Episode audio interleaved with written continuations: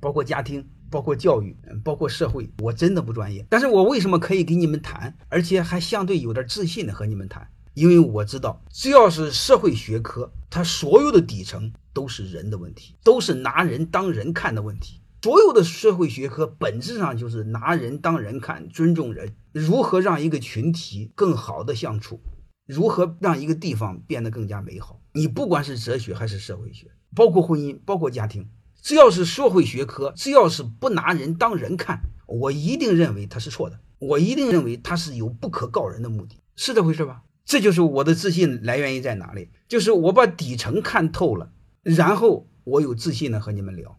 所以，我们很多事儿把底层看透。